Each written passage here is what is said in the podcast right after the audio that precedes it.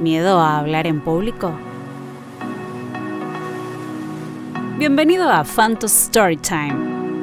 Ale Fantozzi es mi nombre y quiero que te unas a mi campaña. Amo hablar en público.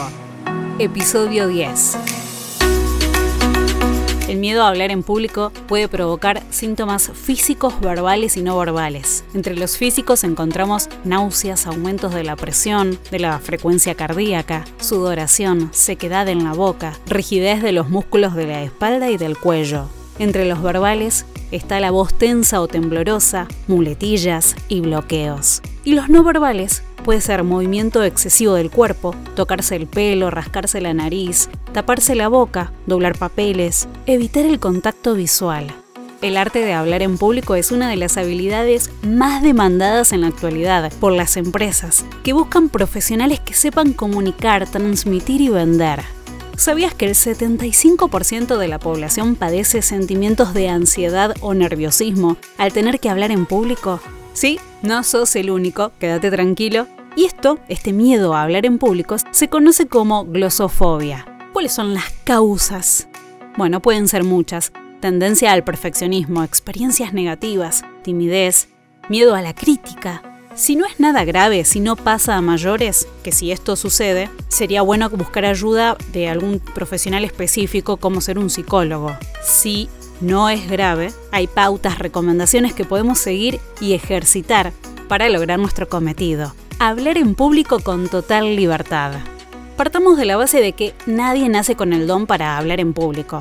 Se aprende y se practica. Por esto la experiencia es tan importante. ¿Qué te recomiendo?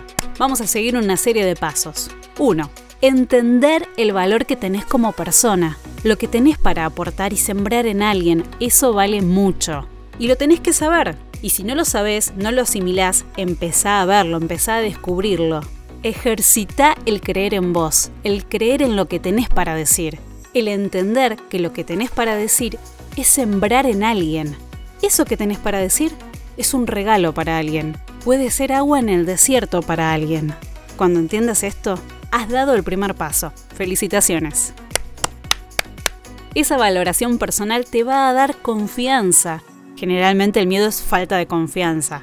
Con esto vamos a estar logrando el inicio de esa confianza y esta confianza te va a acompañar para achicar ese temor a hablar frente a un público determinado. Paso 2. Preparación. Prepararte es clave. Cuanto más conozcas sobre el tema que vas a tratar, mejor preparado vas a estar para cualquier situación que se presente. Esto va a calmar notablemente tus nervios. Paso 3. Lo habrás escuchado por todos lados, pero es así y es totalmente cierto. Practicar, practicar, practicar, practicar, practicar y seguir practicando. Una vez que lograste ver el valor que hay en vos y en tu mensaje, prepararte, armás un discurso, luego practicás. Empezar a practicar solo, primero, luego delante de amigos, compañeros, familia. Y por los momentos que estamos viviendo actualmente, te recomendaría lanzarte al mundo virtual. Podés iniciar haciendo un video. Si no te animás a hacer un video, podés hacer un podcast. Si no te animás al podcast, busca un amigo, esos que son extrovertidos, que te haga de soporte, que te ayude en esta nueva aventura de hablar en público. Pedile que te entreviste y de a poco vas a ir sumando horas de vuelo al aire, por decirlo de alguna manera. Lo importante es que comiences a hacerlo. Cuanta más práctica tengas, más vas a apagar esos incendios provocados por el miedo. A todos nos da esas cosquillitas al iniciar. A todos se nos cruzan pensamientos negativos cuando nos estamos preparando para enfrentar a un público en vivo. Y este público no significa que tengamos una cámara eh, delante. Puede ser una entrevista, un examen oral, una reunión de trabajo. Cual fuere tu público, si te provoca ansiedad, nervios, desconfianza, esto es normal. Nos pasa a todos. Ahora hay que saber controlarlo, por supuesto, para poder lograr nuestro fin, hablar en público. ¿Les atraerá el tema que voy a tocar? ¿Me trabaré? ¿Y si no me salen las palabras? ¿Si me quedo en blanco? ¿Si digo alguna incoherencia? Ya hemos escuchado muchas de estas cosas en discursos políticos, programas de televisión. Como ustedes recordarán. Hemos supido abrazar y conquistar al pueblo de la provincia. Del... No sé quién se le pudo ocurrir. Estamos hablando de William Shakespeare y de su fallecimiento. Vamos a contar el motivo, vamos a contar el porqué. Lo cierto es que, bueno, como sabemos, uno de los escritores más importantes, para mí el más referente ¿no? de la lengua inglesa, ahí lo vemos.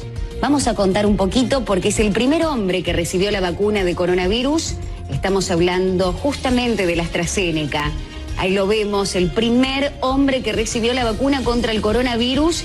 Murió allí en Inglaterra a los 81 años. A palabras necias no entran moscas. No, no espero. En boca cerrada, oídos sordos. Y adivinen qué, no pasó nada. No se acabó la carrera de nadie, no se quedaron sin trabajo, no pasó nada. Quizás sea un trago amargo de tomar, pero la vida continúa y tus experiencias para hablar en público también. Hay muchas más recomendaciones para seguir e intentar, pero hoy quiero que te lleves esta. Sos muy importante. Vales demasiado como para esconderte y ocultar tu mensaje. Pensa en esto. Somos tantos en el mundo, uno más diferente que el otro, con gustos y necesidades diferentes.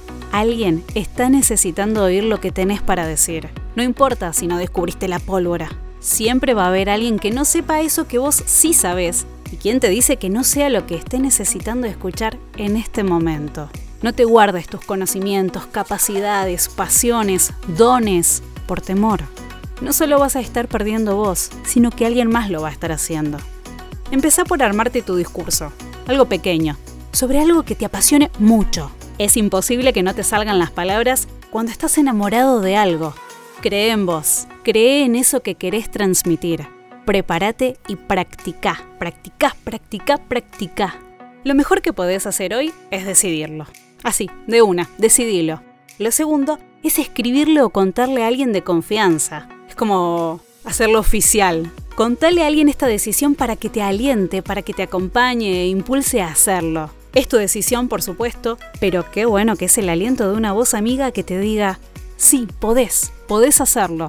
Empezá hoy, no lo dejes para mañana. A ver cuántos me escriben para contarme que hoy lo decidieron y empezaron a ejecutar este plan maravilloso de hablar en público. Si tenés ganas o estás en cierta manera obligado por cuestiones laborales, tenés que hablar en público, pero sentís que el miedo te gana. Hoy es tu día para vencer cualquier inseguridad. Sos valioso, no lo olvides. ¿Miedo a hablar en público? Ya no más. Hoy comenzá a decir y unite a mi campaña, amo hablar en público. Y claro, practica.